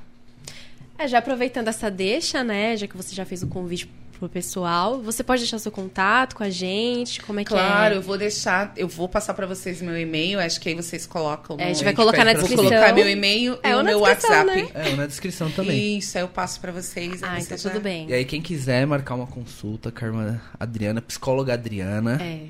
só chamar ou no e-mail ou no WhatsApp, ela passa um contato e a gente coloca na descrição do vídeo aqui para que é, você seja atendido. O acompanhamento psicológico é muito importante. Aí, ó. Super. Seja É cristão ou não cristão, né? Pode, Exatamente. pode ser atendido por você. É isso aí. É, sinceramente, é, o papo tá muito Tá bom. muito bom, é. Daria pra gente continuar aqui É. tranquilo. Acho que a gente vai ter que marcar outro. Parte 2. É, a parte 2 disso. É. Mas eu queria que, pra gente partir pro, pro final, é, que a irmã desse um recado é, para as pessoas, é um conselho é, para as pessoas que talvez estejam sofrendo com alguma coisa e que às vezes estão retraídas é, ou se sentem é, aquadas na questão de procurar uma ajuda psicológica. É, acho que assim, tudo que a gente já falou aqui, que a irmã comentou com a gente, é, já abriu muito a, a mente, a nossa e de quem está assistindo também. É, mas desse conselho para as pessoas que ainda tem uma barreira ou ainda tem algo segurando para que elas procurem é, um acompanhamento psicológico. Pode falar até para esse pessoal aqui. Ó. Então, vamos lá. Bom, se a gente está em sofrimento e existe uma dor, é, o primeiro princípio é você entender e reconhecer, né, que existe uma dor. E se existe uma dor, o que pode, quem pode fazer alguma coisa para você no primeiro momento é você mesmo. Se eu tenho uma dor e eu não quero mais sentir essa dor, embora a gente também tenha a opção da escolha, se você quis, tem a dor e quiser continuar com a dor, é aquilo que você tem para hoje. Eu tenho um amigo que ele costuma dizer assim: o não eu já tenho, eu vou correr atrás do sim. Né? Então, assim, se eu tenho uma dor e essa dor tá me incomodando, tá atrapalhando a minha vida social, tá atrapalhando a minha vida profissional, e eu quero tratar essa dor, procura ajuda psicológica. Se para você no momento, financeiramente, ou por questão de não conhecer ou de não confiar ainda, você não tem como procurar uma ajuda psicológica, procure alguém que você confie converse com essa pessoa, né? Converse com essa pessoa. Quando a gente conversa com alguém, às vezes alguma coisa que está lá dentro da gente e está um pouco confuso, quando a gente vai conversando com a gente, vai clareando alguma coisa e essa pessoa pode te orientar, né? Mas é, busque atendimento psicológico atendimento psicológico não é para uma pessoa uh, que já está, é, que desistiu, né? Não desista de você. Acredite em você, você é importante, você tem valor, né? Então, lute por você, né? Porque não tem um ditado assim que diz que você tem que amar, para você amar alguém, você tem que se amar primeiro? Isso é muito real. Porque eu não consigo é, dar amor para alguém se eu não conheço o amor. E o primeiro sentimento de amor é, é você com você mesmo. Olha para dentro de você, vê onde está doendo e busque ajuda. Não desista de você, você é importante. Amém, Amém. é isso aí. Vamos para a última, Carol? A última padrão, né, que a gente fala aqui. A gente gostaria de saber o que é fé para você, irmã Adriana. Então, para mim, a fé é um algo que eu não vejo, mas eu sinto, né? E eu digo isso porque quando eu aceitei Jesus, toda bagunçadinha, né? Tem uma amiga minha que ela usa uma frase para falar quando a gente tá bagunçado que é, é destrambelhado, né? E é muito engraçado isso. Eu toda bagunçadinha, com tantas questões ali confusas, dolorosas, né? com a perda do meu irmão, eu não, eu não via Jesus, né? Eu não entendia é, quem era Jesus e eu não conseguia ver o que Jesus tinha para mim hoje. Isso em 2001, nós estamos em 2021, né? 20 anos se passaram. Mas eu sentia, eu sentia que tinha um algo acontecendo dentro de mim. E o que eu sentia era muito real. E para mim isso é a fé. Eu não consigo uhum. ver e tocar nela, mas eu consigo sentir de uma forma que eu sei que é real. Isso para mim é fé. Amém. Amém. Glória a Deus. Ótimo. É... Irmã Adriana, missionária Adriana, psicóloga Adriana, vixe, é. mil utilidades aqui. É... Alguém disse isso para mim hoje. É? Aí, viu? Olha aí, uma bênção então é verdade, de Deus. Confirmação de Deus. É. a gente queria te agradecer é, por ter aceitado o convite. É, passamos uma, umas dificuldades para conseguir, né, que isso acontecesse, mas a gente crê que é tudo no, no tempo de Deus. Era para ter sido hoje mesmo. É, muito obrigado pelos conselhos, pelas dicas. É, claro, é o propósito do, do podcast. Eu sei que vai é, alcançar muitas vidas, Amém. isso vai ajudar muita gente, vai tirar muitos nós da, da cabeça das pessoas. E Deus abençoe, continue abençoando o seu ministério, continue abençoando sua vida profissional. Amém. E a gente espera a irmã aqui novamente, né, Carol? Amém, com certeza foi uma benção. Nós agradecemos muito Amém. a presença. E uma das perguntas, inclusive, eu lembrei agora, veio do Instagram, que é uma irmã daqui da igreja mesmo, a irmã Thaís. Eu ah, acho que eu mandei para vocês, né? Ela faz parte do grupo de jovens e é uma das perguntas foi isso mesmo em relação à faculdade. É, e também queria mandar um agradecimento especial a ela Obrigado, pela participação. Viu, é isso aí. A gente vai ter um outro que a gente vai fazer mais é, legal, a gente vai né? fazer uma caixinha de perguntas. Uma caixinha de perguntas pessoal. e tal, e a gente vai interagir bastante com a galera. É, quem sabe a parte 2, né, com a irmã Adriana, é. respondendo as perguntas. Legal, hein? Ao vivo, Boa ideia. já pensou? Já pensou? É, então, eu tava pensando aqui, mas estava tentando criar na cabeça primeiro, mas falou, a gente pode seria pensar legal. nisso. É, com certeza. E as redes sociais? As redes sociais. Fala, Carol. Fala, ah, falei primeiro, né? Agora é, é sua vez, Agora né? eu finalizo, favor, né? folga. Gente, nos siga aí nas redes sociais, o Facebook, o YouTube e o Instagram. É elenco da fé e o Spotify também é o Faithcast. Então sempre nos acompanhe nas redes sociais e nos ajude.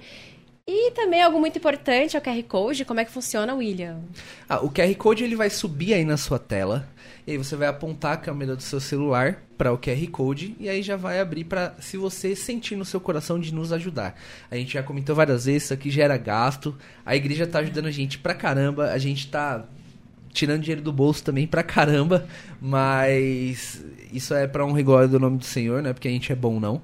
Mas quem sentir no coração de nos ajudar para que esse projeto continue cada vez uh, crescendo mais e cada vez melhor, nos ajude com o QR Code. E também vai Amém, ter o Pix, o Pix. na descrição, né? Vai ter o É. Pix na descrição do vídeo.